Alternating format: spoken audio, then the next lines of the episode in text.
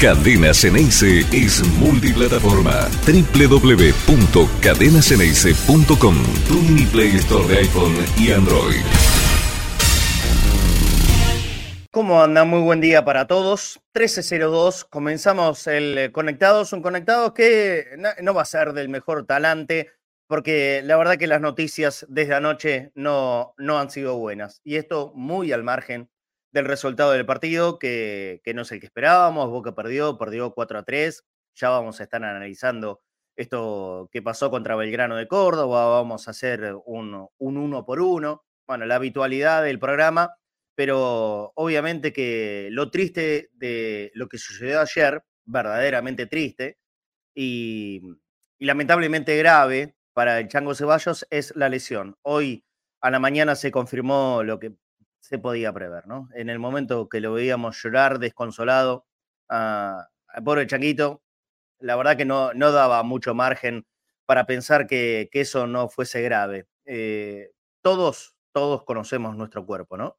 Y, sabemos cuando hay algo que no anda bien, más allá de, los miedos que, se podían especular, que, que podía tener en ese instante, el Changuito por, por el proceso de recuperación tan largo que tuvo en el último año, eh, con aquella patada de Leyendecker que le rompió todo el tobillo en, mil pedazos y después también un problema en la rodilla, pobre, en, los últimos 365 días, casi que no, no tuvo la chance de, de poder hacer su labor de futbolista profesional. Ese es el gran problema con, estas cuestiones. No solamente la baja y lo que significa para el equipo. El no poder, no poder laburar de lo tuyo. Es terrible, es terrible. Y ahora, lamentablemente, una lesión tal vez hasta mucho más grave que las dos anteriores. Una, una ruptura de, ligamento, cruzado. En un rato nomás va, va a venir el doctor Mingroni para, para, digamos, técnicamente lo que, ha sufrido eh, el Changuito y, a eso hay que sumarle que también hubo rotura de, de Beñisco, lamentablemente, y, en términos, digamos, chabacanos, sabrán entenderlo, se rompió todo el pobre Chango. En una jugada insípida, que no pasaba nada, una disputa por la pelota, se cuerpearon, apoyó demasiado fuerte su, su rodilla eh, derecha en el piso, evidentemente le cayó todo el peso del cuerpo sobre ella y, se termina lesionando. Y ahí en ese momento también eh, empiezan a desvanecerse las, las chances que yo entiendo que eran muy fuertes de Boca para poder empatar el partido. A los 12 minutos del segundo tiempo eh, metía el 4 a 3 Merentiel y había tiempo de sobra para cualquier cosa, para empatarlo primero y, ¿por qué no?, animarse a ganarlo. Así como lo había dado vuelta en el primer tiempo, yo creo que las circunstancias del partido estaban dadas como para que pudiera eh, convertirse otra vez en, eh, en, un resultado positivo.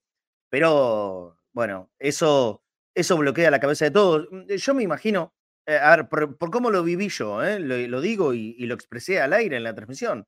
Yo me fui de partido, yo me quedé con las lágrimas de ese, de ese pibe estaba desconsolado y que evidentemente eh, se daba cuenta que lo que tenía no era una cuestión simple. Terminó siendo la peor lesión, creo, que puede llegar a tener un, futbolista. Bueno, esto se ratificó hoy en la mañana. Y después, en cuanto al partido, yo ya no sé a esta altura si, si hay mucho para, para profundizar mm, más de lo que hemos dicho anoche, ¿no? Boca, Boca termina perdiendo otra vez por errores muy propios, muy propios. Y esto no, no va en pos de desvanecer los merecimientos de Belgrano de Córdoba, ni nada parecido, porque la verdad que mostró rendimientos en un par de jugadores muy interesantes, pero, pero los cuatro goles de Belgrano casi que se los hace boca. Desde el primero a los dos minutos, con un error doble de Campuzano en, la salida, una pérdida de pelota en la puerta del área, le da la posibilidad del, remate, en el rebate un rebote hacia el medio de Javi García, no la pudo rechazar para el costado y cuando rebota para el medio, tampoco Valentini estaba con todas las luces prendidas, se dejó ganar la posición por Pacerini y le quedó la definición al 9 de Belgrano de Córdoba. Fíjense la cantidad de jugadores involucrados en un mismo error que valió el gol del equipo rival a los dos minutos de partido, con todo lo que eso implica. Bueno, Boca lo tuvo que remar y, arrancar desde atrás, casi en el primer movimiento del juego. Así todo, supo revertirlo.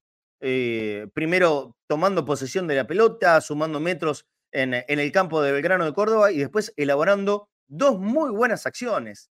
Porque si hay algo que Boca hizo bien ayer justamente es la fase ofensiva. Ahí no falló, al contrario, estuvo y muy bien, muy lúcido. Por sobre todas las cosas, los dos delanteros, que lo decía anoche y lo ratifico fuertemente ahora. Es eh, la, gran, la gran reivindicación que queda del partido en Córdoba. El Pipa está volviendo. De a poco, tal vez no al 100% como lo hemos conocido en sus mejores momentos, sí, es probable, pero está volviendo y está volviendo bien. Y sí la ratificación de Merentiel, hoy por hoy, titular inamovible. Boca sabe que tiene eh, dos, eh, dos delanteros de categoría internacional. ¿Quiénes son? Cavani y un escalón por debajo Benedetto. Son delanteros de categoría internacional. Ahora, pero que el, que tiene ganado el puesto de titular, sin lugar a dudas, es Merentiel. Y no porque Cavani no lo tenga, sino porque Merentiel, a puro mérito, a puro esfuerzo y también a pura claridad a la hora de asistir a sus compañeros, y por supuesto, en el arco, que es lo que más importa, hoy Merentiel es el goleador de Boca. Es el goleador del año de Boca, es el goleador del ciclo Almirón. Así que no es poco. Y se lo ganó, se lo ganó a pura lucha el tipo. Y esto, eh, esto es una satisfacción, ¿no? Porque eh, es una representación bastante llana de lo que los hinchas de Boca le pedimos a cualquiera de nuestros jugadores. Mete, esforzate, hace las cosas bien, pero nunca jamás dejes eh, el, esfuerzo de lado. Y, Merentiel realmente cumple con todos estos requisitos, les diría que a rajatabla. Me gustó mucho Pipa Benedetto, creo que es un buen partido en la fase ofensiva a través de los laterales, sobre todo de Blondel, jugador más que interesante. Puedo decir que me encanta Blondel, ¿eh? Me encanta Blondel de mitad de cancha para allá, para allá. Pero claro, hay un punto que no podemos dejar al margen. Son laterales. Los laterales son parte de la línea defensiva. Tanto Blondel como Sarachi, como Advíncula, como Fabra, como Weigan, como todos los que jueguen en esa posición, tienen que tener un punto de partida. El punto de partida es, somos defensores, tenemos que defender. Y ayer Boca lo que no hizo justamente fue defender. ¿La culpa fue de los laterales? No, pará, no, no estoy diciendo eso. No estoy diciendo eso. La culpa de los problemas defensivos de Boca han sido colectivos e individuales. Por sobre todas las cosas ayer, individuales. Empezando por Campuzano, siguiendo por una falsísima tarea de Valentini, seguro el peor partido de Nicolás desde que debutó en, la primera división y por lo menos con la camiseta de Boca. No vi cómo fue toda su trayectoria con Aldo Civi. Flojísimo partido de, Nico. A los dos minutos ya se vio que venía, venía, venía torcida la mano, ¿no? Con el gol de Belgrano, con el primero, ya venía torcida. Y después no, no levantó, no levantó, no levantó. El 9 lo volvió literalmente loco a Pobre Valentini y tampoco recibió una, una ayuda de, de peso de, del lado de Valdés, ¿no? Pero desde la mitad de la cancha para atrás, Boca no marcó a nadie y Belgrano hizo a las carcajadas en los primeros 45 minutos. Después Almirón en la conferencia de prensa se mostró lógicamente fastidioso y enojado. Voy a hacer un entre paréntesis en esto. ¿Saben qué creo yo? Y no es lo que va a pasar y hasta no es recomendable para mi tarea periodística. Pero acá vengo y hablo, no me importa si hago las veces de periodista o no. Vengo, hablo y, y digo lo que opino. Yo creo que Almirón, en este proceso, que es la previa a la final de la Copa Libertadores, si Boca pierde, no tiene que hablar. No tiene que hablar. No tiene que decir nada. No va a ser el primer, eh, no va a ser el primer técnico que pierda y no hable. ¿eh? En absoluto. Eso no significa ni gravedad, ni crisis, ni nada. A veces, a veces, no hablar en caliente en el postpartido es más sano. Porque después decís una frase, más allá de que todo el resto del contenido de la conferencia de prensa tal vez sea interesante, pero desde una frase te la agarran, te toman y te hacen quedar en ridículo. Y ayer otra vez, en el inicio de una respuesta, muy al pasar, pero lo dijo, Y se ganó todos los titulares de la noche y de hoy a la mañana también. El viento, el viento, como alguna vez había expuesto el calor, como alguna vez eh, expuso otro tipo de cuestiones. Entonces a veces es más sano, si perdés, no hables, no hables. Almirón, no hables en la conferencia de prensa. Miren, vamos a dar un ejemplo que yo sé que los hinchas de boca por ahí no, no les cae en gracia. Gallardo, cada vez que perdía, y mirá que en el último tiempo perdió mucho, el tipo no hablaba. Y le importaba tres huevos no dar la conferencia de prensa o lo que diga algún periodista enojado. Le importaba tres huevos. Hoy Almirón es el técnico del equipo que está a punto de jugar la final de la Copa Libertadores. Viejo, ponete a la altura de eso que es lo importante hoy por hoy. El partido ayer pasa, ya hoy. Está en el olvido. Estamos haciendo el análisis porque no tuvimos otro momento de hacerlo nosotros aquí. Pero ya está en el olvido. Mañana no se acuerda nadie del 4 3 contra Belgrano de Córdoba. Mañana Mañana ya tenemos que pensar seriamente en el partido contra Talleres, que ese sí es definitorio de verdad por la Copa Argentina, porque es mata o muere, y por supuesto a kilómetros o años luz de distancia de lo relevante e importante que es el del 4 de noviembre. Entonces, por lo menos desde aquí, y muy humildemente, con todo el respeto del mundo que le tengo al técnico de Boca, Jorge, cuando perdés, no hables. En este proceso, en este periodo, si perdés, no hables hasta el 4 de noviembre no hables. Si ganamos, listo. Ganada, explicación. Pero si perdés, no hables, porque cualquier cosa va a ser utilizada en tu contra, Almirón. Va a ser utilizado en tu contra. Lo hicieron contra River y lo hicieron ayer también. Yo puedo venir acá y también hacer un título de portada, ¿eh? Toda la culpa es del viento. Y no, la verdad es que no dijo eso, Almirón. No dijo. Al contrario, fue bastante crítico por el equipo, con, el equipo y con la fase defensiva, diciendo lo que pasó es increíble. Nos metieron cuatro goles en el primer tiempo. Eso es una profunda autocrítica y crítica para con sus jugadores. Pero quedó en un segundo plano. Lo que se remarca es el viento, el viento. Ah, mirá el mirón, el boludo que dice que perdió por el viento. No dijo eso, de ningún modo. Pero no hay que dejarle el título. Nada. Un detalle al pasar, una cosita al margen. Pero que termina pesando, ¿eh? en la opinión colectiva termina pesando. Y los que no lo quieren lo remarcan y lo remarcan y lo remarcan. Y a veces los que tratamos de ver las cosas positivas, como también vemos las negativas del trabajo de Jorge Almirón, decimos, y no te expongas, hermano, no te expongas, porque esto es innecesario. Igual no deja de ser un detalle. Yo creo que Boca no fue una catástrofe como equipo ayer. Ayer atacó muy bien. Tal vez mejor que en, todo en todas las últimas semanas y hasta me animaría a decir que en todos los últimos meses.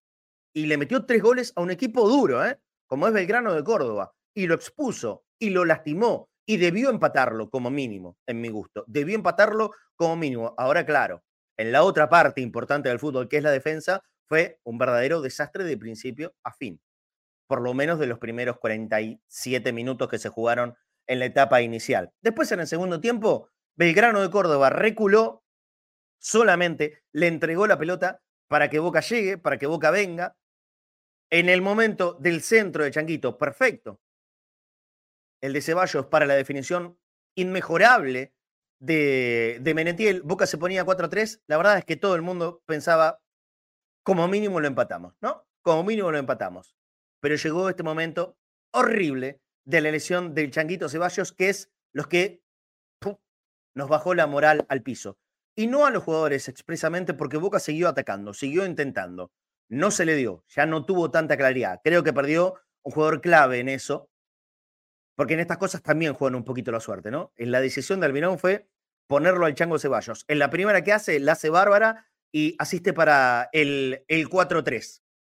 Al minuto nomás se te manca el jugador que vos decidiste poner. Te cambia toda la estructura y estás obligado a poner un, cambio forzado, ya no tocó más por la derecha, fue solamente por la izquierda, donde fue Hanson. A veces la suerte en eso también, eh, también te provoca un, disgusto como fue en el partido ayer. Ah, y si querés sumarle la suerte, la definición eh, creo que irreprochable del Pipa Benedetto cuando la picó y pegó en el travesaño.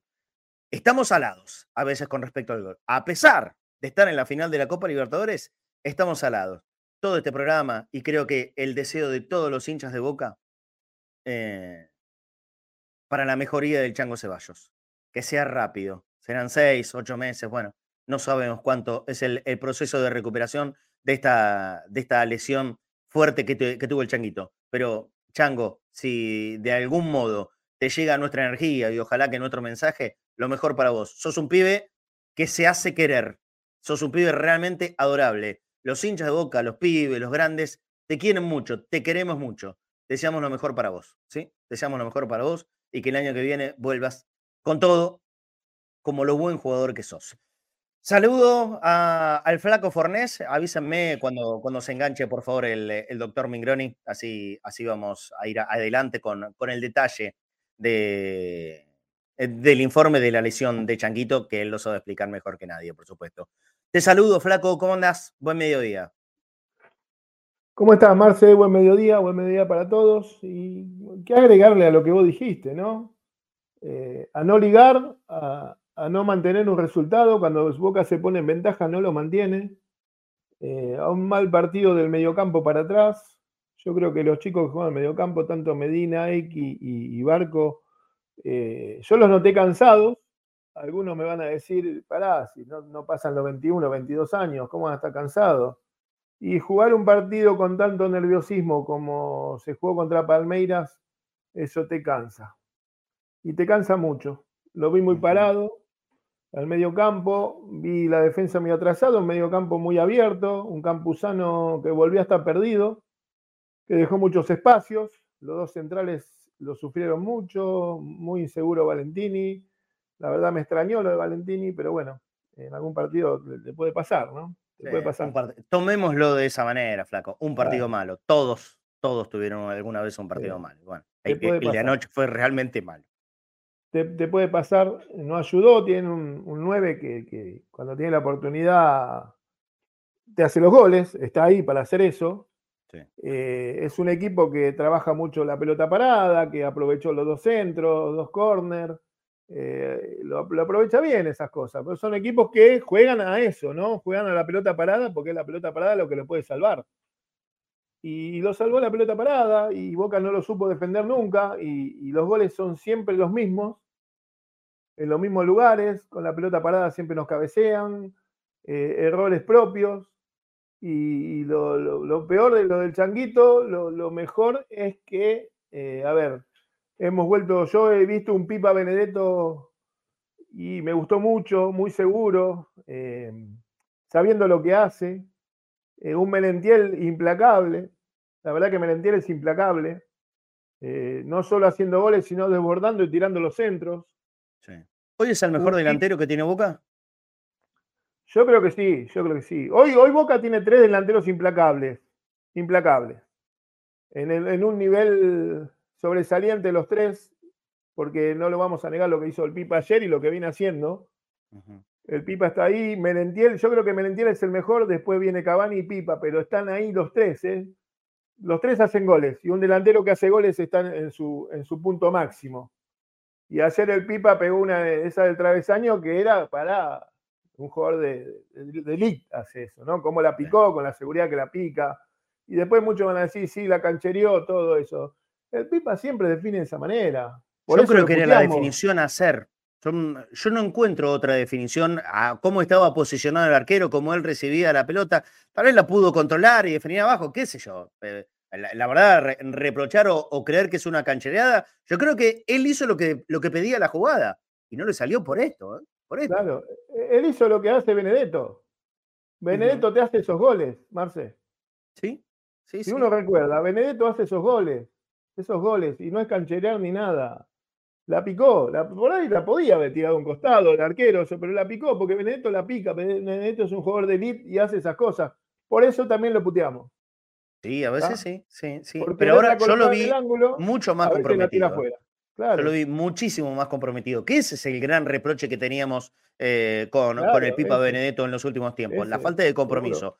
Y en el partido de ayer eh, corrió, estuvo atento, sí se desconcentró, al igual que Menetiel, en el segundo gol de Belgrano, ¿no? Le, le ganaron de cabeza a los dos.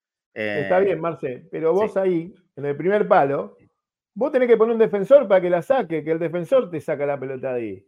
Mm. Los delanteros no te sacan la pelota de ese lugar. Ahí va un defensor. Sí, Pone al marcador de punta con pierna cambiada y te la saca a cualquier lado esa pelota, ¿no? porque está acostumbrado a marcar y a rechazar.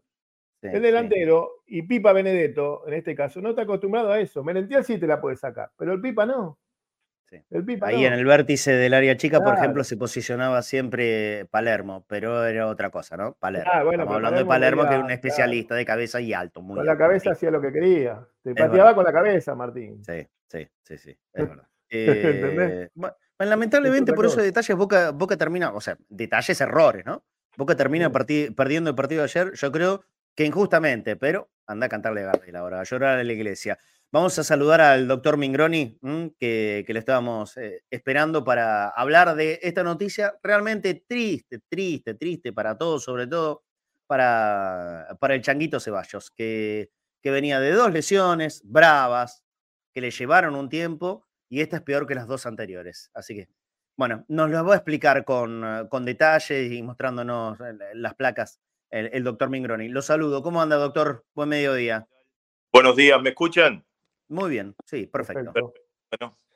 Bueno, siempre que me ven a mí es porque algo ha pasado. sí, sí, sí. Así. Lamentablemente. Bueno, bueno, saludos para vos, Marcelo. Gracias por la invitación a Roberto y a todos los, los eh, tele y audio oyentes. Sí, señor. bueno, bueno yo le voy a leer el parte médico, ¿le parece? Sí, lo tengo ¿Lo, tiene ahí? Bueno, perfecto, perfecto. Así lo puede leer y, detallar usted. Exacto, dice ruptura del ligamento cruzado anterior y menisco externo de la rodilla derecha. Realizará rehabilitación preoperatoria y cuando esté en condiciones se programará la cirugía. Bien.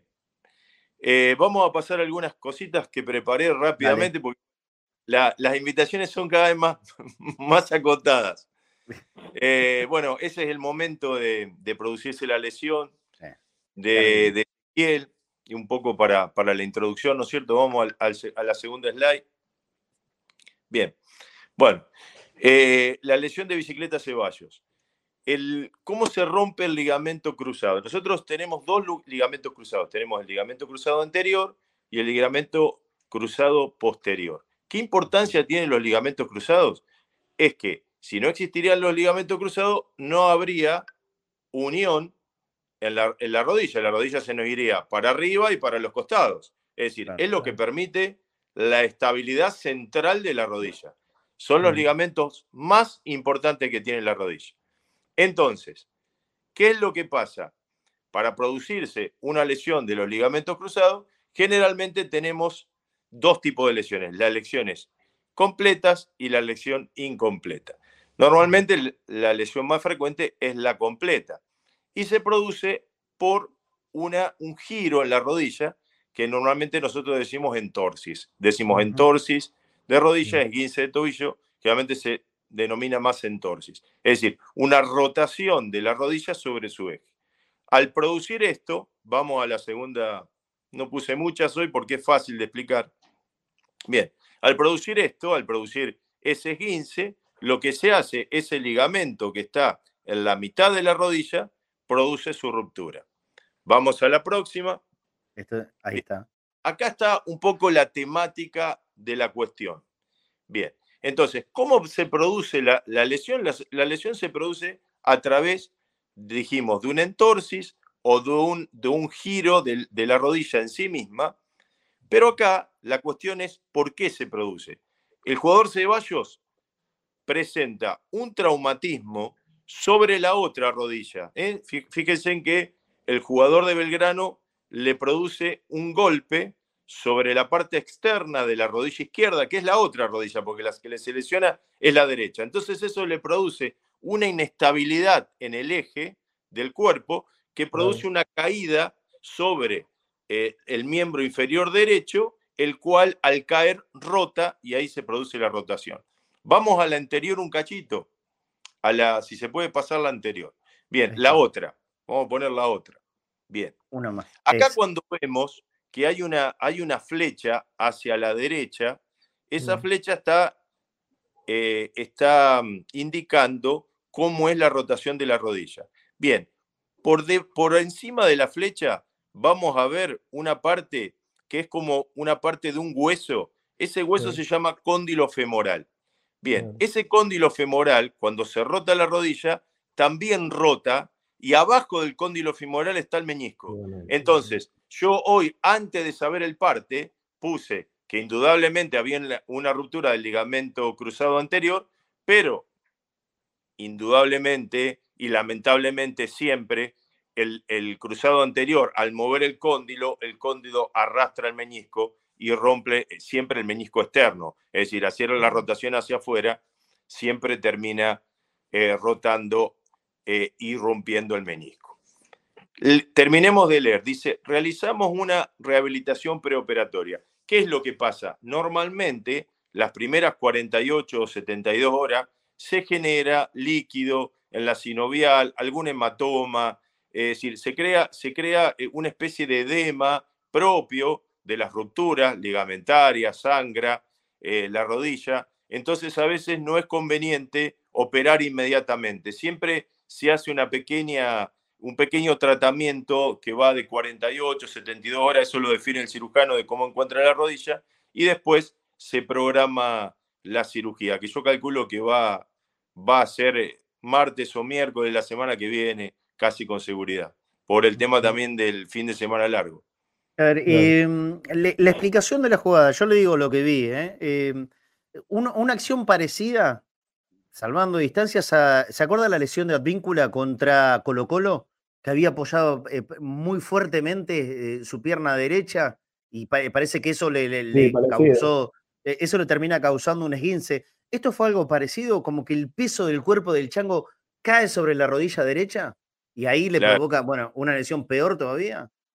Sí, eh, lo que yo siempre explico es que cuando nosotros empezamos a, crecer en años, eh, siempre te dicen que los huesos empiezan a deteriorarse y siempre te salvan los músculos. ¿eh? Si vos tenés una gran musculatura, mm. siempre te vas a sentir mejor.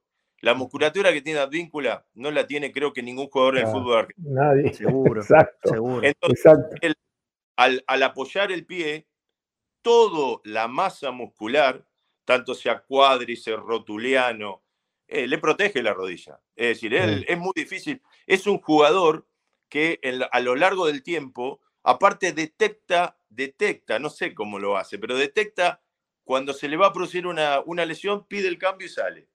Esto ha pasado en Rayo Vaquellecano, en la selección. Él cuando siente alguna molestia sale eh, y bueno, tiene una protección muscular que no la tiene nadie. El changuito no tiene un desarrollo muscular eh, como, el, como, el, como tiene Advíncula. Eh, bueno, lo de andícula tiene que ver con otros tipos de cuestiones que sería muy, muy largo contarlo, pero también la edad, el changuito es muy chico todavía, así que tiene tiempo como para desarrollar muscularmente. Y es lo que uno lo que tiene que hacer en el futuro. Yo en el último slide puse algo que es para, para plantear una discusión. Vamos a ver. Pongámoslo, este. ¿Se protege a los habilidosos? Le cuento a la gente que lo está escuchando en radio. Exacto. Para la gente que lo escucha en radio, dice se protege a los habilidosos como una pregunta.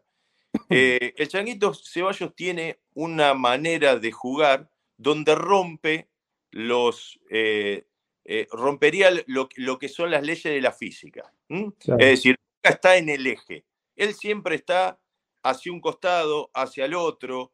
Es decir, es como que, va, para el que está escuchando, es como las motos esas que, que corren carreras que van casi pegadas al piso. Bueno, entonces, hay pocos jugadores en el fútbol actual que tienen esa manera de jugar.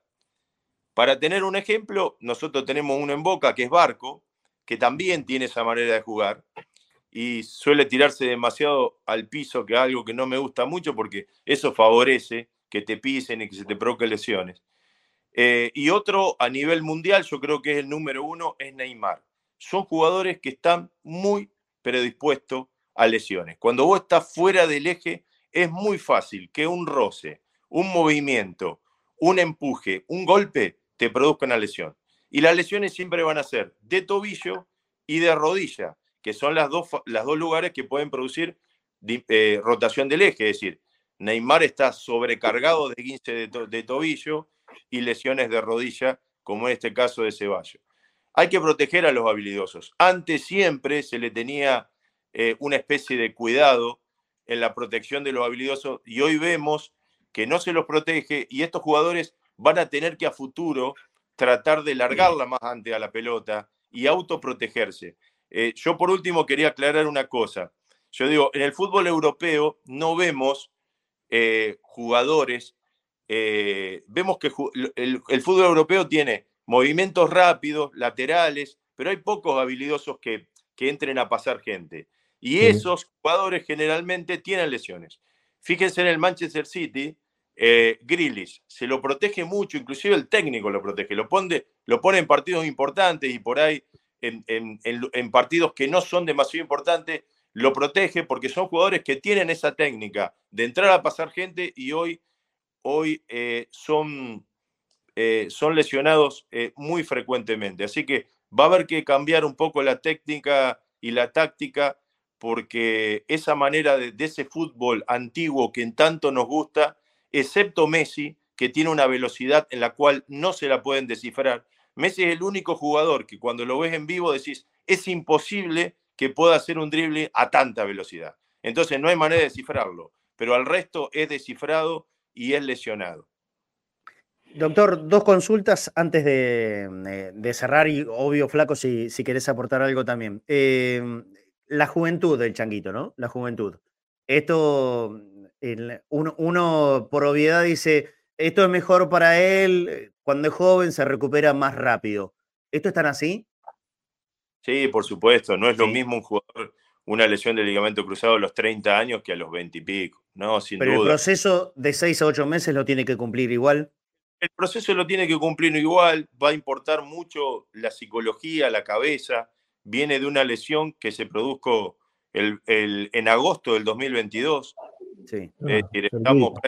no ha tenido tiempo de, de, demostrar todo lo que sabe. Yo creo que hoy, hoy va a valer mucho el tema, el tema mental. El tema quirúrgico es algo hoy sencillo, está en las mejores manos.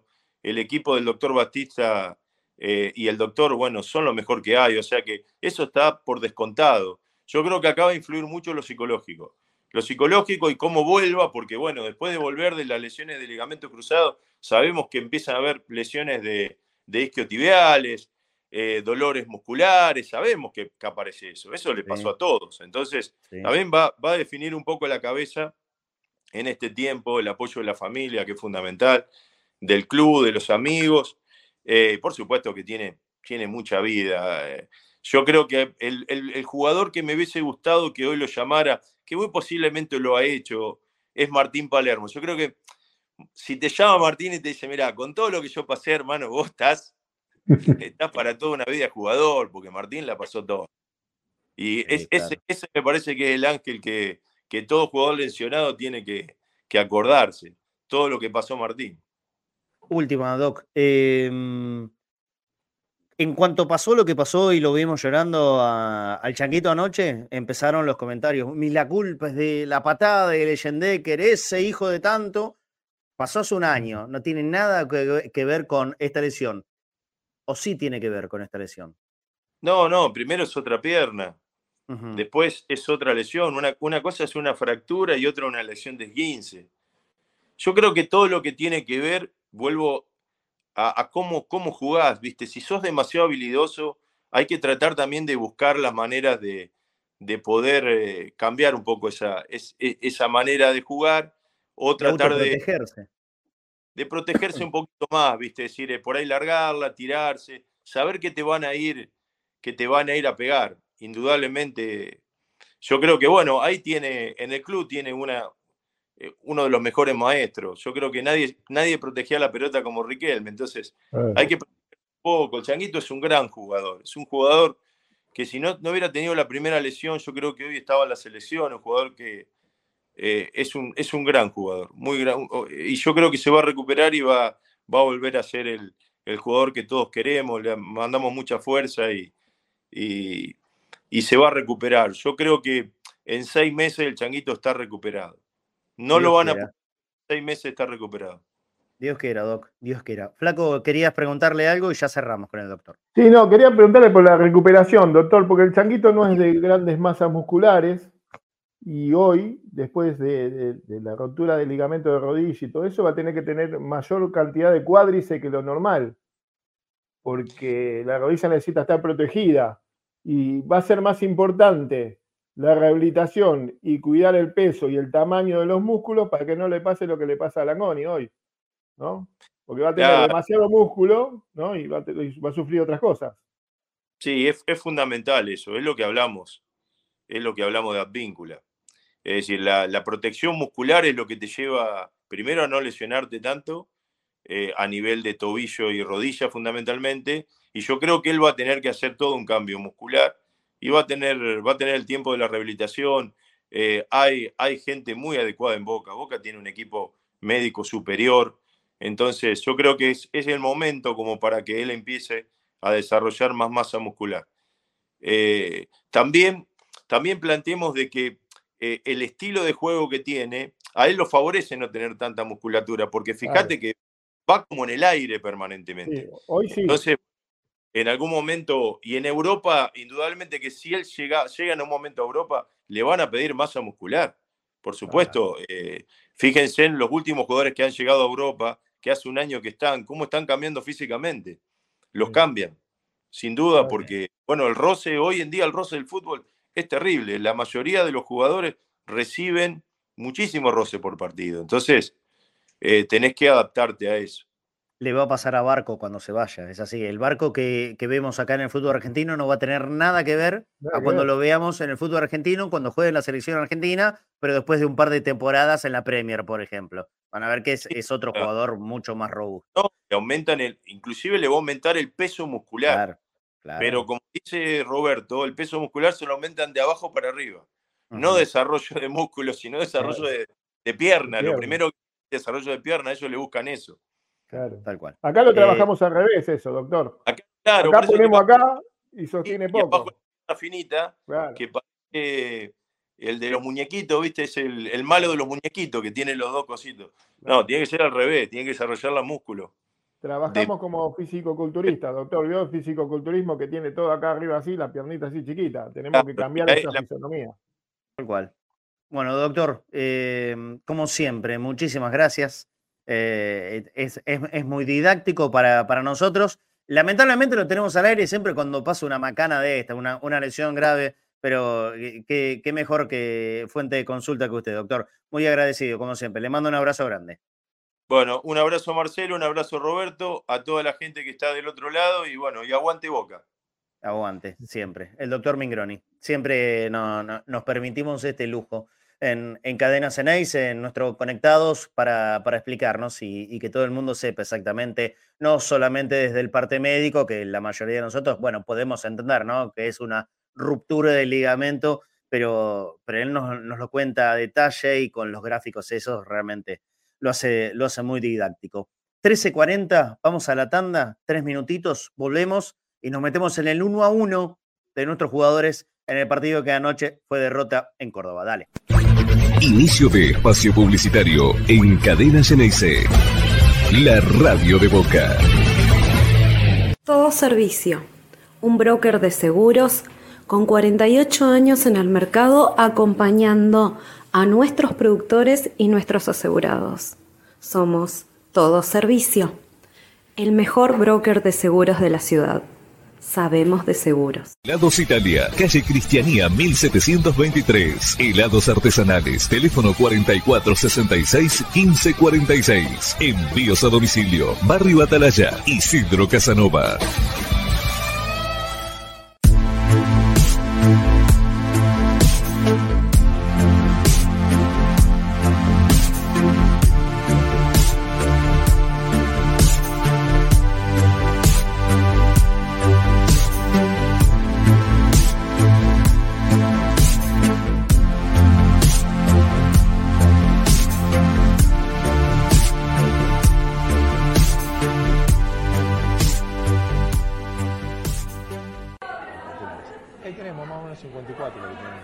Todos sabemos que conseguir una entrada para ir a ver a Boca es una tortura.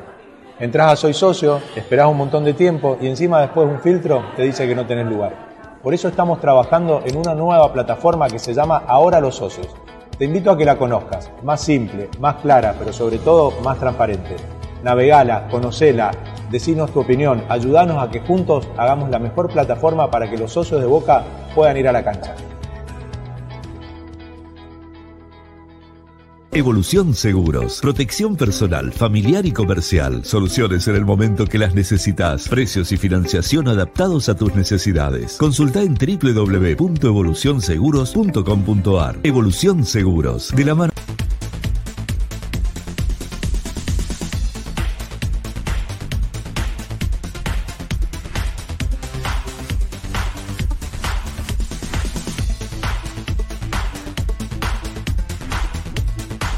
Avalian tiene un plan familiar que nadie más tiene.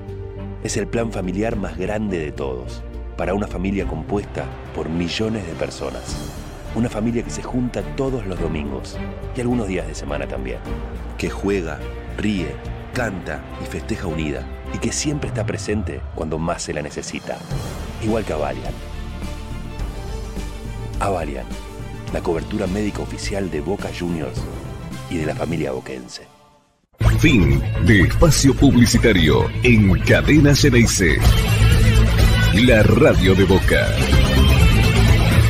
¿Y cómo llegó Boca? Para mí Boca, los partidos que ha jugado ha merecido pasar. Eh, y bueno, la, ha ido a penales, eh, ha ganado penales, pero en el global de la eliminatoria eh, yo creo que ha sido superior a su, a su rival. Después, bueno, nosotros también en, en el Mundial pasamos a penales con Holanda, pero merecimos ganar en el partido y con Francia igual. Entonces, bueno, eh, no hay que mirar solo que pasa a penales, sino que en el global de, los, de la eliminatoria yo creo que ha sido superior. Y para el fútbol argentino creo que está, está bueno que un equipo pueda, pueda ser eh, finalista y ojalá campeón de la, de la, de la Copa. Eh, creo que, está bueno y es, positivo.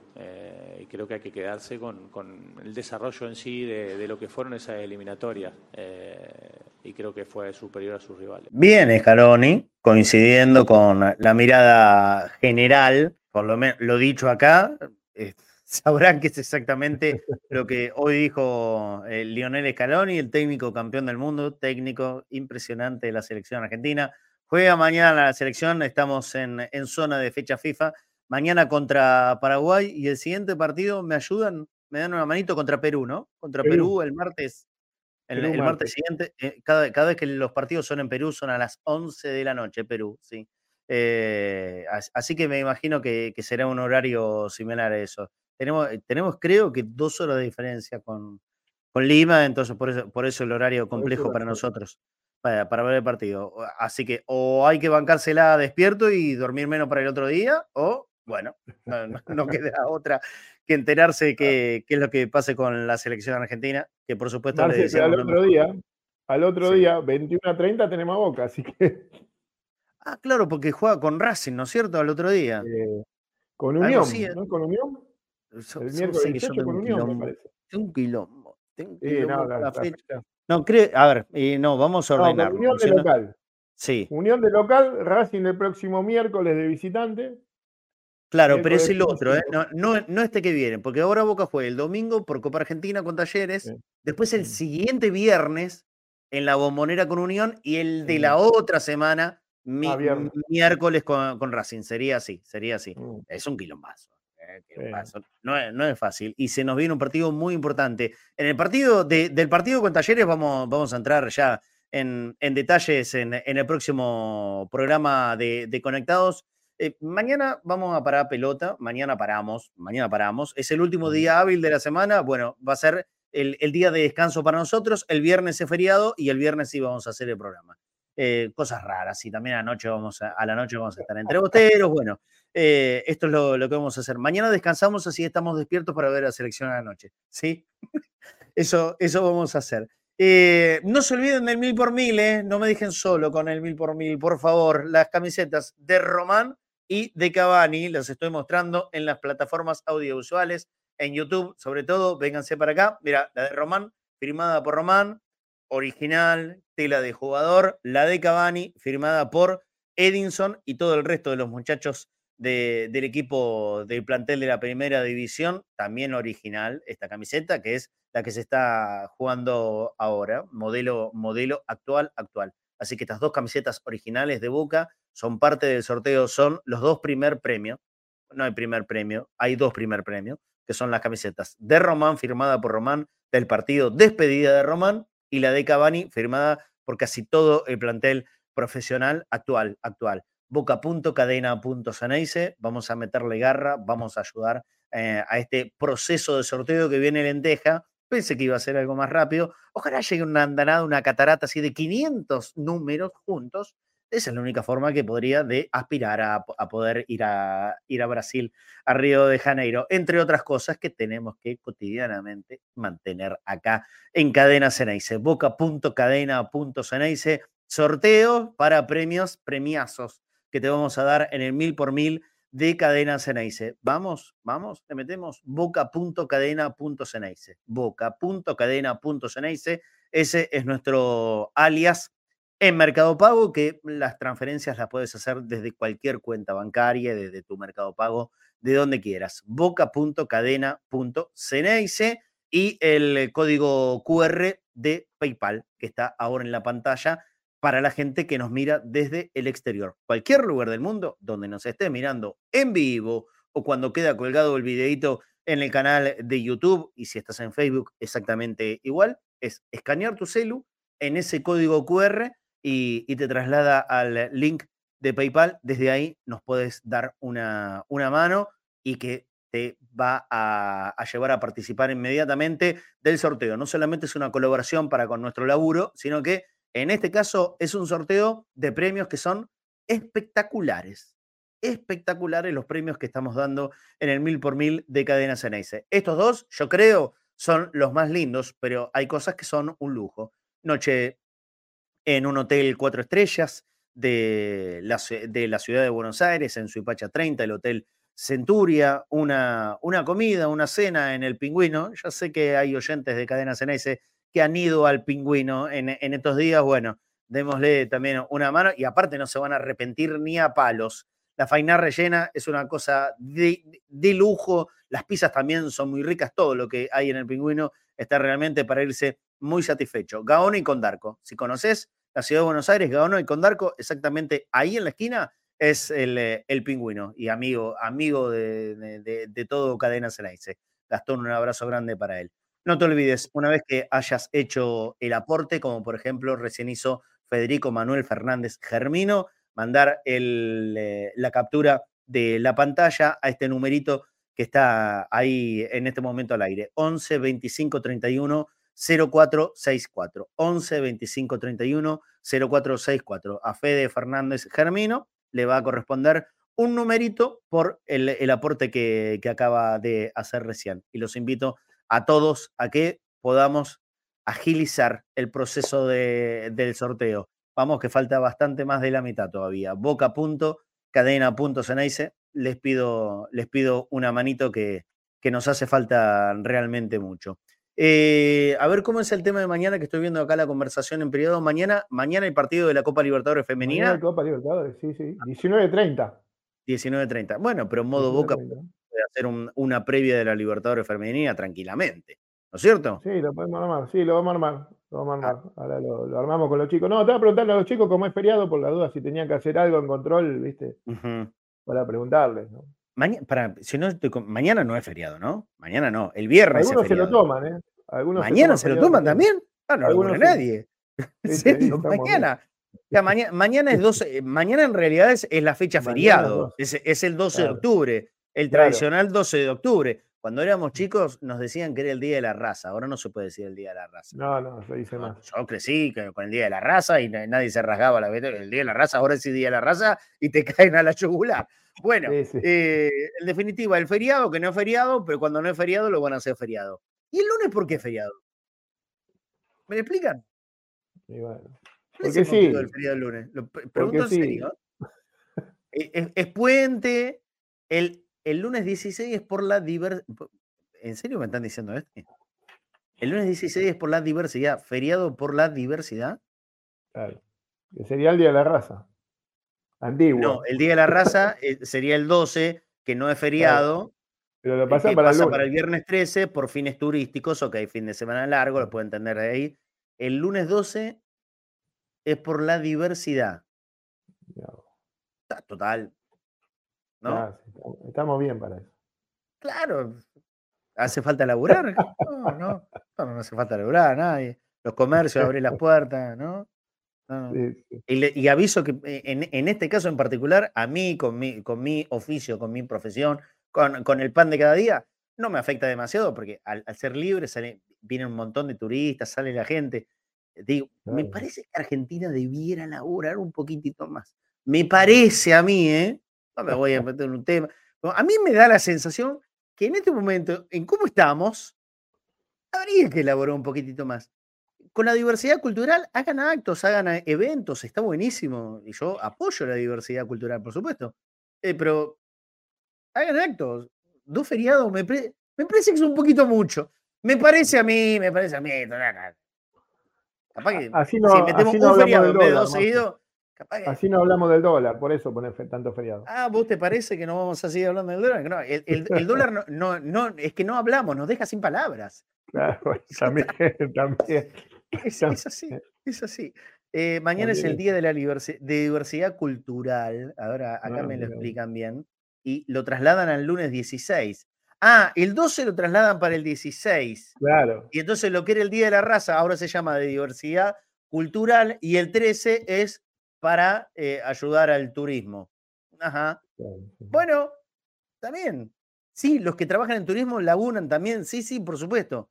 Por supuesto. No, a mí me parece que es un poquito mucho, cuatro días en este momento.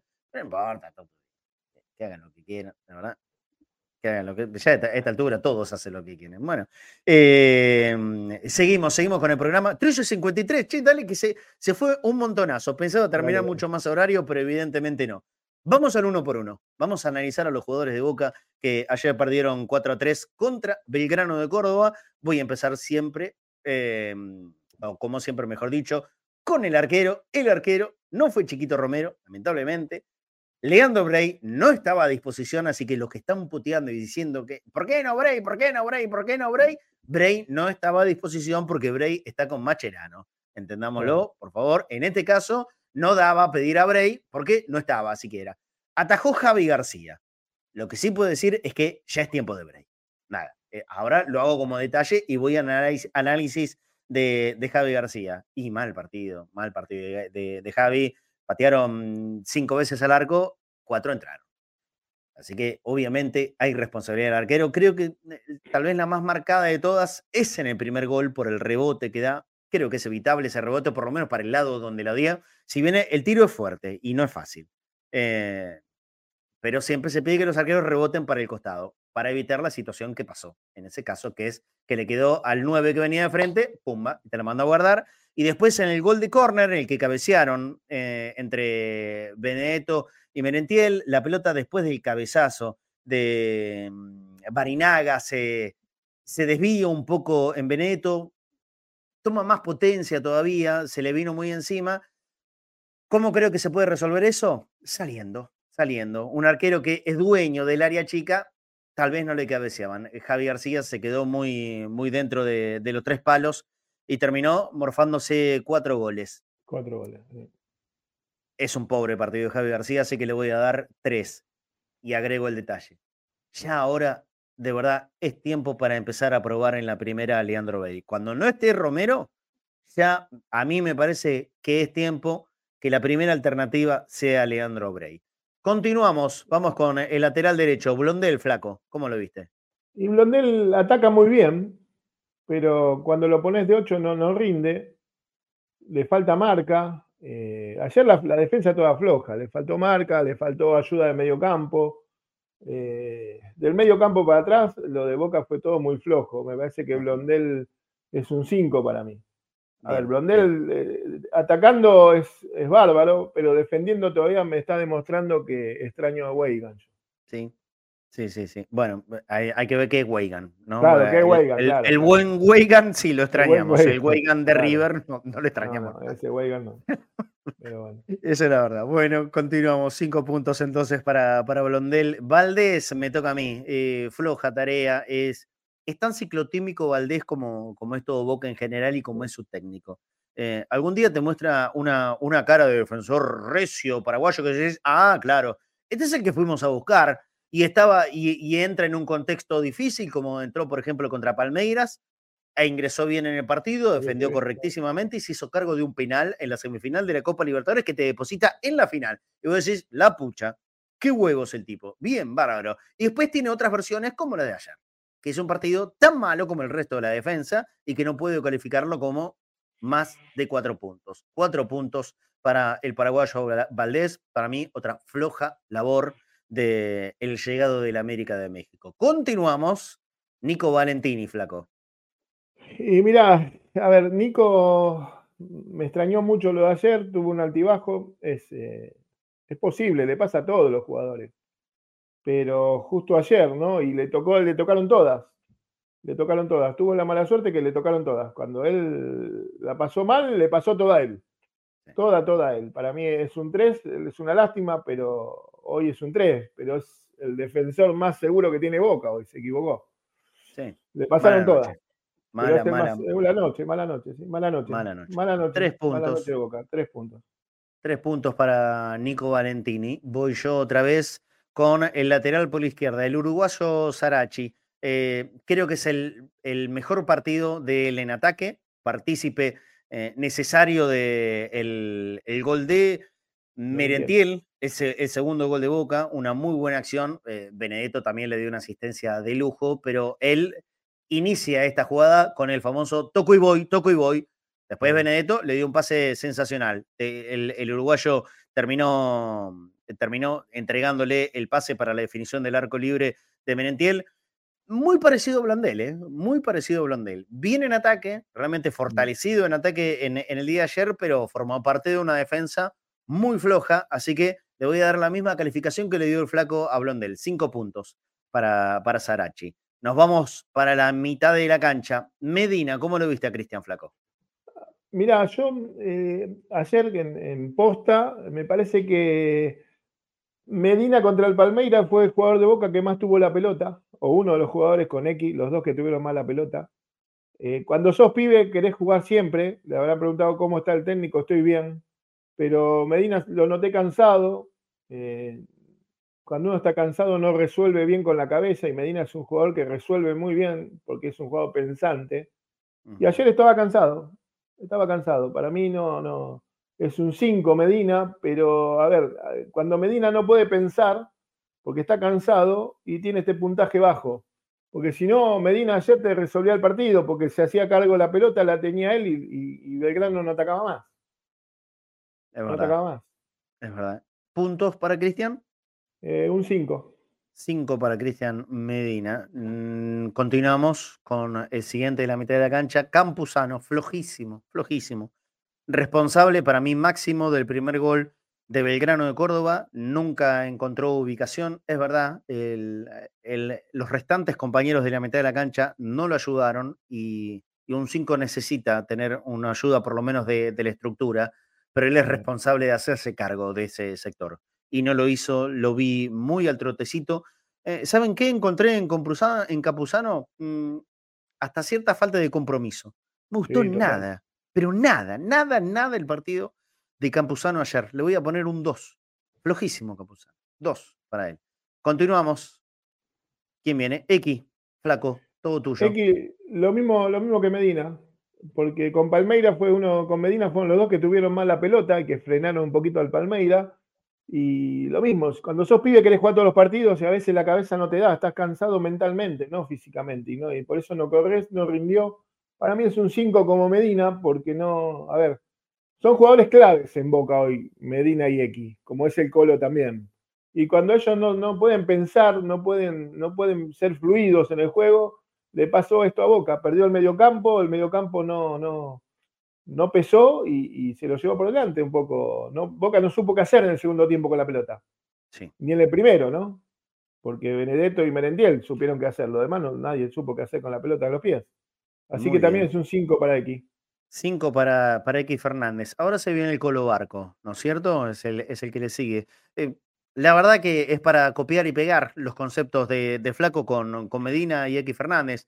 Me parece que también entró, entró en eso, en el cansancio, no estaba muy metido en el partido, jugando como interno, a mí no me termina de convencer. Yo creo que lo del Colo, eh, lo más importante y donde muestra su verdadero desequilibrio es más pegadito a la raya, más pegadito a la raya. Eh, ya no como tres, porque ya dejó de ser tres, ¿no? E, ese jugador de reserva ya ahora, ahora es, es otro jugador en, la primera. Pero a mí me gusta más el, barco que primero arranca desde la raya y después sí puede aparecer en diagonal y, en cualquier otro sector. Pero arrancando desde la raya. Cuando lo hacen jugar como interno, yo no lo veo muy cómodo. Él después puede adaptarse porque por supuesto que es bueno y los buenos, buenos de verdad eh, pueden reacomodar su juego a, cualquier necesidad. Pero ayer no fue una buena noche de barco eh, y creo que también entra en el concepto de un cansancio hasta mental, al igual que Cristian Medina, al igual que, que X Fernández, y le voy a dar los mismos puntos que le dio Flaco. Cinco para el Colo Barco. El tema es que estos tres, Flaco, y antes de seguir con, con los delanteros, estos tres seguramente van a ser titulares en el partido del domingo contra Talleres de Córdoba. ¿Sabes por qué? Y porque a Boca no le pueden faltar estos tres, porque son titulares y, el, partido del domingo es para poner todo lo mejor que tenés. Claro, fue, fue una mala lectura de Almirón. Para mí fue una mala lectura de Almirón, porque podés poner a cualquiera menos estos tres, porque estos tres son los que te manejan el partido. Estos tres muchachos te manejan el partido y manejan la mitad de cancha y te hacen jugar. Y, cansados, y ahora, ¿cuántos, ¿cuántos días tenés? Tenés tres días para el domingo, ¿viste? ¿Cómo, cómo haces para recuperarlo? ¿Viste? Pues yo necesito alcohol al 100%, a Medina al 100% y a X al 100%. Si vos sabés que el domingo te jugás todas las posibilidades mayores del año. Porque con el ganando el domingo ya te casi estás garantizándote que jugás la Copa Libertadores el año que viene. Sí, llegás a la semi. Hay, hay todavía dos partidos por delante, pero e, es probablemente la valla más alta que tenga Boca eh, para, para sortear. Talleres de Córdoba es. Es uno de los mejores equipos. Sí, si no es el mejor, es uno de los mejores, sin dudas, sin, duda. Sin duda. Eh, ahora no estás lejos, estás a 3 y 4 puntos del cuarto para jugar. Sí, pero es que hay que empezar a ganar. Y, Boca hace rato que no gana. Ese es el gran problema. Si, eh, Boca gana los seis partidos que le quedan, va a estar adentro. No hay problema, sí, sí. Pero el, gran problema es que ¿cuánto hace que no gana dos partidos seguidos? No seis, dos partidos seguidos. Un, y montón. Encima, Marce, tenés Racing y tenés San Lorenzo. Sí, sí. Que viste, los dos siempre son jodidos, son partidos jodidos. Y cada vez, cada vez más cerca de la fecha del 4 de noviembre. ¿Viste? Pues no que lo tenés después, lo tenés antes. Claro. También San Lorenzo lo van a suspender. Porque sí, sí, seguro. San Lorenzo se suspende. Pero todo lo que sea anterior al 4 de noviembre va a ser el riesgo de jugadores que no quieran arriesgar, pero porque es lógico, no porque se hagan los boludos o que tengan miedo, no, no quieren arriesgar, esta es em, una reacción lógica del instinto. No te querés perder lo más importante de tu vida. Mirá al changuito. La desgracia que tuvo. Claro, eh, por eso yo, por eso, Marce, yo digo que fue al pedo arriesgarlo, porque vos, a ver, vas a jugar a Córdoba, ¿no? Contra Belgrano, en la cancha de Belgrano, que es un polvorín, porque vos fuiste muchas veces, yo fui a jugar y yo también fui muchas veces. Es un polvorín eso. Y a cualquier jugador de Belgrano no pasó nada, porque la lesión del Chango prácticamente fue solo, ¿no? Porque no, no, no tuvo mucho que ver el juego contrario. Pero, a ver, te pueden lesionar a cualquiera, te lesionan al Colo. ¿Y qué hace? ¿A quién pone? Es para pegarse un, un corchazo en la cabeza. Pero eh, es, muy difícil. ¿Sabes qué? Si pone un equipo enteramente suplente, si entre los suplentes están eh, Ramírez, Pulpo González, Almirón lo matan también. Claro, pero, tenés, pero, tenés, a Taborda, ¿eh? Entonces, vamos, está bien, te van a matar si lo pones, pero tenés opción. Sí, sí. No es que el único que tenés Ramírez, tenés opción para poner otros. El, el tema acá hay, una, hay una, una verdad, me parece irrefutable. Boca sigue caminando por un hilo finito, finito, que cae para un lado, cae parado y es el mayor de los éxitos. Si cae para el otro lado, pareciera que este año es una catástrofe. Y es muy difícil laburar en esas condiciones. si ese hilito, si, si, de ese hilito te, te cae para un lado, el lado positivo es toda una maravilla. Son todos unos genios y no importa nada, nada, nada. es, todo maravilloso. ¿Para qué? Para el otro lado, es, toda una mierda, nada sirvió, es un año tirado a la basura. Es jodido, ¿eh? es jodido porque es un hilito cada vez más fino, cada vez más fino. Continuamos con el uno por uno. Eh, ahora le toca mm, al flaco Fornés analizarlo a Pipa Benedetto. Ah, y bueno, Pipa Benedetto, yo creo que con estos últimos partidos del Pipa nos vuelve a encantar a todos. Y, y, es un juego de clase, es un juego de clase, es un juego de clase de primer nivel y bueno, y es así, cuando está enchufado y tiene ganas, es como decías vos, ¿a qué le reclamábamos al Pipa? Que esté metido en el partido. Y ahora está metido en el partido. Y él metido en el partido hace goles y pega estos tiros en el travesaño que por un por nada no fue gol. Si ese hacía el gol del Pipa, ya le iba a pedir que juegue Pipa y, y, y Cavani en el Maracaná, ¿no? Pero así, para mí el Pipa un 8, un 8. 8 para, para Benedetto. Y el último de los titulares es Merentiel. Partidazo hace todo, dos goles, una asistencia, corre, mete. Para mí la figura de Boca. Le voy a dar nueve puntos al uruguayo Merentiel. Hoy titular indiscutido. Y me da que hay que ser indiscutido cuando tenés como, entre comillas, competidores, porque él, él, él mostró, y digo, Merentiel mostró que es adaptable a Cavani y a Benedetto. Y mira qué importante que es eso él es adaptable. O sea, es un jugador que desde el esfuerzo y desde el compromiso permanente que pone, en cualquier circunstancia se adapta. Se adapta. Y no todos los jugadores están dispuestos a adaptarse a otros. ¿eh? Por eso hoy digo que es el delantero más importante que tiene Boca, el uruguayo Merentiel. Pura garra, pero no solamente garra. Gol, asistencia, lectura de juego. Excelente momento de Merentiel, nueve puntos para el partido de, ayer. Continuamos con, los que entraron como suplentes, ¿sí? Bueno, ¿qué podemos decir? Chango Ceballos, flaco. Qué mala suerte que tiene el changuito, ¿no? Qué mala suerte, porque eso, es mala, eso es mala suerte. Eso es mala suerte, ¿viste? Entró, entró bien, entró, no se complicó cuando entró, tiró un centro bárbaro para que me entiende, con la suela, le pegó como se juega al tenis fútbol, ¿viste? Cuando le pegas al tenis fútbol así el planchazo para adelante, no se complicó, entró bien. Eh, a mí me gustó, le voy a poner por lo que jugó un 7, porque nunca se complicó, nunca quiso hacer la gran changuito.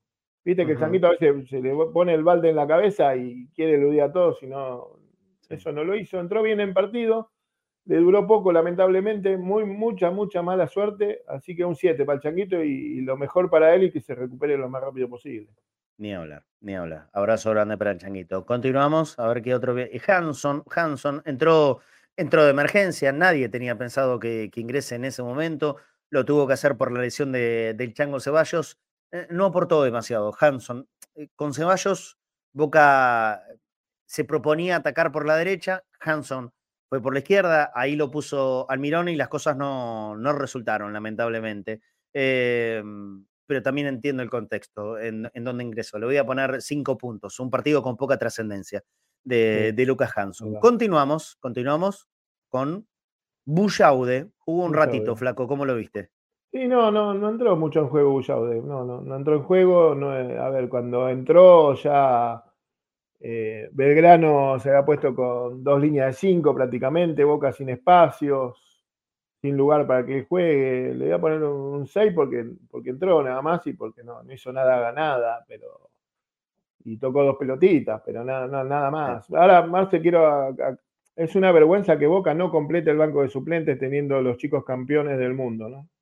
Sí, no, no lo llevaron porque habían jugado el día anterior en la reserva, algo así. Sí, pero para, de cuarta. Hay que, hay que completar el banco. Si tenemos, si tenemos jugadores de sobra, buenos, aunque sea para, para ir metiéndose en el grupo de la primera. Yo creo que eso es algo que hay que hacer, hay que hacer, hay que hacerlo. Bueno, y ¿queda alguno más por entrar? Sí, Rojo, por ejemplo, ¿no? A ver. Sí, Marcos. Rojo. Rojo entró para que lo monesten.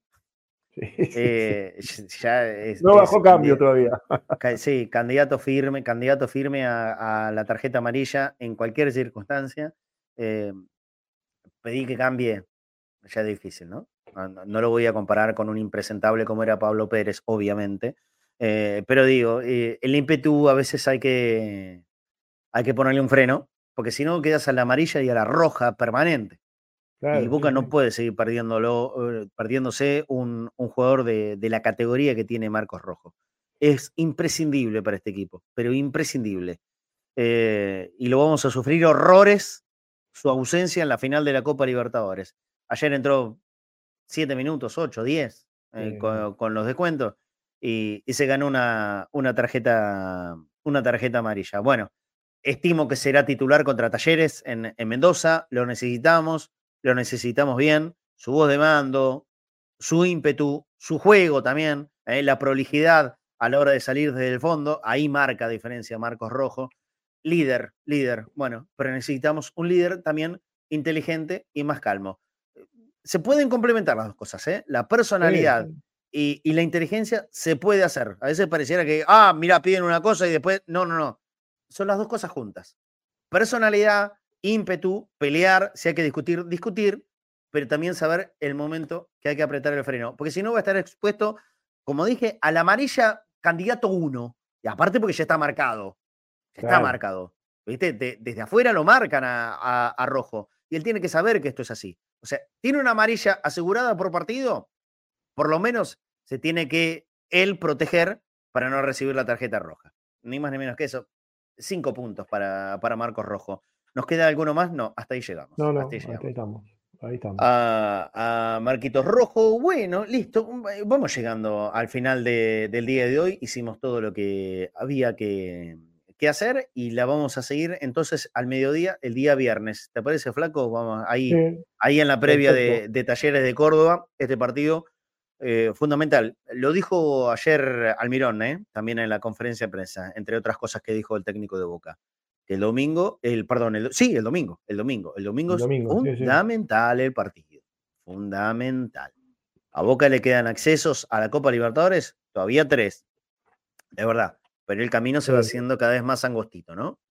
Tenemos la final de la Copa Libertadores, que ya lo hemos dicho. Si gana eso, es la gloria absoluta. Chau. Te resolvió todos los problemas. Hasta baja la inflación. Si Boca gana la Libertadores, baja la inflación. Y el dólar va, el dólar va a 150. Em, es, es, lo único que no podría lograr Boca en el pueblo argentino si, si gana la Libertadores, bajar la inflación. Todo el resto sí. Alegría inmensa en el 75% de la población argentina y el, otro 25% que queda, que es para todo el resto, eh, se van a querer pegar 29 tiros en la nariz. Eh, la nariz, justamente. Pero olvídate, olvídate, qué lindo. Oh, bueno, lo que soñamos con ese día, lo que soñamos con ese día, por favor que se dé. Yo estoy, mira, yo estoy seguro que si Boca gana la Copa Libertadores, el año que viene es campeón caminando hasta de la propia Copa y de los torneos de acá argentinos, eh, pero caminando los gana.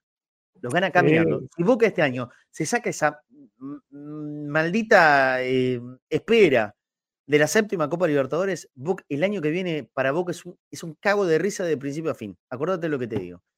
Eh, el pueblo de fiesta, pues ni habla, ni habla. Ay, Dios, Dios, Dios, ¿cómo esperamos ese 4, ese 4 de noviembre? Bueno, vamos, vamos cerrando el programa. Eh, y el domingo estamos todos, eh, el domingo estamos todos para, para la transmisión del partido allá desde, o en Mendoza, que Boca juegue en Mendoza. Me parece que está difícil que, podamos ir alguno de nosotros. Bueno, Flaco, te mando un abrazo grande, la seguimos el viernes y mañana yo te veo, te veo en modo Boca. Dale, mañana 18 vamos a analizar un poquito, meternos un poquito en el territorio del fútbol femenino, la Copa Libertadores. Vamos a volver a hacer un poquito de del polideportivo, porque ya empezó el básquet y, se está jugando. Ayer le ganamos a San Lorenzo en básquet, ¿eh? Ayer le ganamos justamente a San Lorenzo. Estaban dos partidos de la liga. Eh, Boca empezó bien, ganó los dos, así que vamos a analizar eso y un poquito algunos deportes que, están haciendo cosas. Se está trabajando en el club, en los deportes de amateur, así que vamos a, a darle el pechazo para que se entere la gente. Excelente, Flaco. Abrazo grande. Dale, Marce, abrazo, nos vemos. Bueno, muy bien, muy bien. Metimos programa lunes, martes, miércoles. Mañana vamos a, descansar. Es el único día de la semana que, descansaremos en el mediodía. ¿eh? Después la, grilla de, cadena sigue, su curso como siempre. Volvemos el, viernes en este, en este mismo horario. A la noche vamos a estar entre busteros de, viernes y a la expectativa por el partido del domingo también. Seguramente el sábado a la noche, eh, si nos surge algo raro, capaz que, que, se prende mi canal de YouTube. Estén atentos. ¿eh? Si quieren, vayan, vayan buscándolo y suscríbanse. Pongan en YouTube en el buscador Marcelo González, guion Cadena Ceneice. Ese es mi canal de YouTube. Capaz que hacemos un vivo el, el sábado, tardecita, noche. Capaz, capaz, capaz. No aseguro nada, pero capaz que, lo hacemos así, metemos viernes, sábado y domingo de trabajo para, para ustedes. Bueno, y a seguir participando. Para despedirme del programa, voy a acercar las camisetas. Bánquenme un poquito. Voy a acercar la de Román. se me cayó el micrófono. Aquí está, aquí está, se había caído. Acerco la de Román, muestro para que nadie se quede afuera de la posibilidad de este sorteo.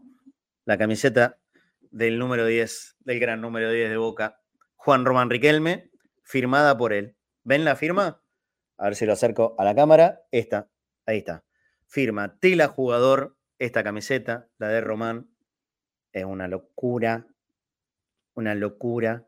Me ofrecen, lo digo fuera de broma, me ofrecen plata por la camiseta y mucha plata. Con esa plata hasta podría viajar a Brasil, miren lo que les digo.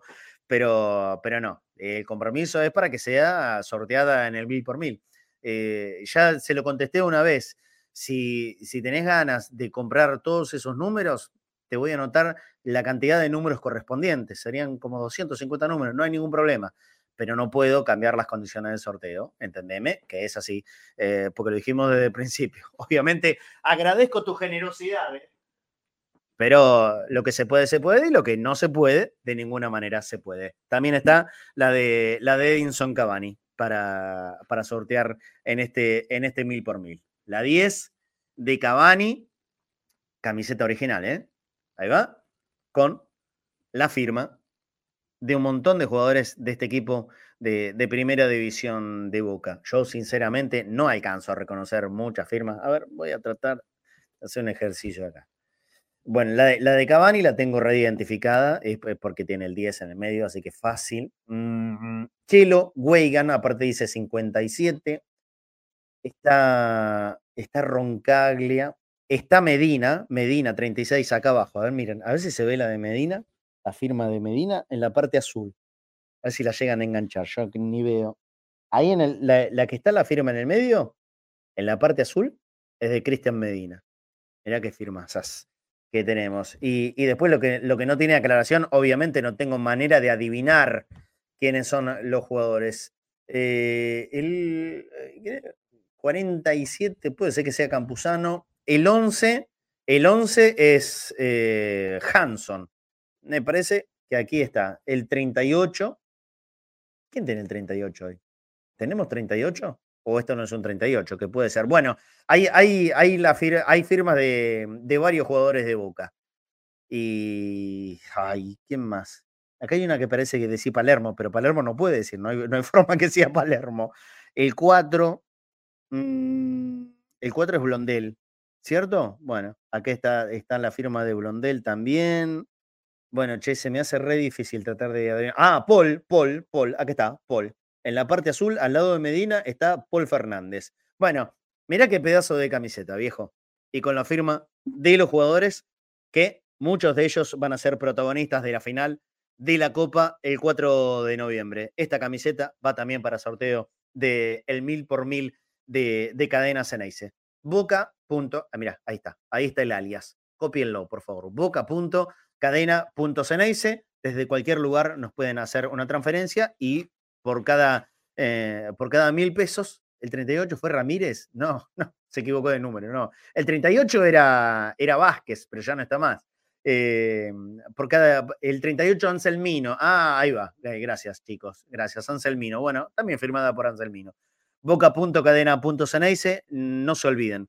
Cuando, cuando hacen eh, la, la, colaboración para ganarse el numerito del sorteo, manden la captura y el aviso al 11 25 31 0464. Te repito el nombre, el, el número despacito. 11 25 31 04 64. Por favor, avisen todos los que colaboren, porque si no tengo que solamente anotar el nombre que aparece en Mercado Pago, no tengo el número de teléfono y la idea es los ganadores, cuando sale el sorteo, eh, por si no están viendo, yo llamarlos por teléfono al aire y avisarles que ganaron el premio de mil por mil de cadenas en ICE. Por eso necesito que todos los que mm, mandan la colaboración avisen a este número de teléfono con la captura de pantalla. 11 25 31 04 64 y así lo tenemos todo ordenadito. Mañana no estamos al aire, pero sí, por supuesto, pueden seguir haciendo la, la colaboración en cualquier momento del día, mediodía, tarde, noche, madrugada. Cuando veas este programa, te lo estoy pidiendo porque, por supuesto, lo necesitamos. Bueno, nos, eh, nos retiramos silbando bajito, mandándole un abrazo muy grande a, nuestro jugador, al Changuito Ceballos. Mucha fuerza, mucha huevo, Chango. Eh, ya lo hiciste una vez en un proceso largo con la lesión que te provocó el Schendecker el, el año pasado. Bueno, hay que, hay que hacer de tripa corazón y, y meterle fuertemente otra vez. En seis meses vos vas a estar en la cancha rompiéndola toda como sabes hacerlo. Todo el programa y todos los buenos deseos de los hinchas de boca para vos. Chanquito, abrazo grande. Y a ustedes muchísimas gracias. Como siempre, los veo viernes puntual, 13 horas y estando nuevamente conectados al mediodía. Chao.